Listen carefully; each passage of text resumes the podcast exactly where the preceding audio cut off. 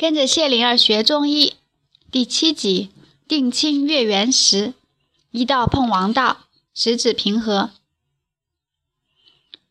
蓝天变得暗了，圆月泛着金光，慢慢的升起。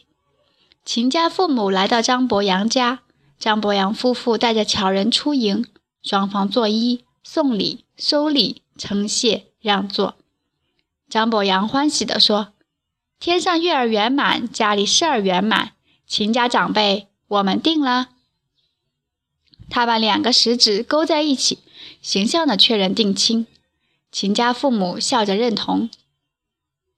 张伯阳接着说：“我听说古时候长辈爱晚辈，会替晚辈多准备将来，所以我想带上越人去看看齐鲁和东方的诸侯国。你们同意吗？”秦家父母同意，巧人有点担心，但他不便说什么，事情就这么定了。双方父母在门口鞠躬致谢，道别而分。圆月金光少了，银光多了，升得高一点，变得小一点。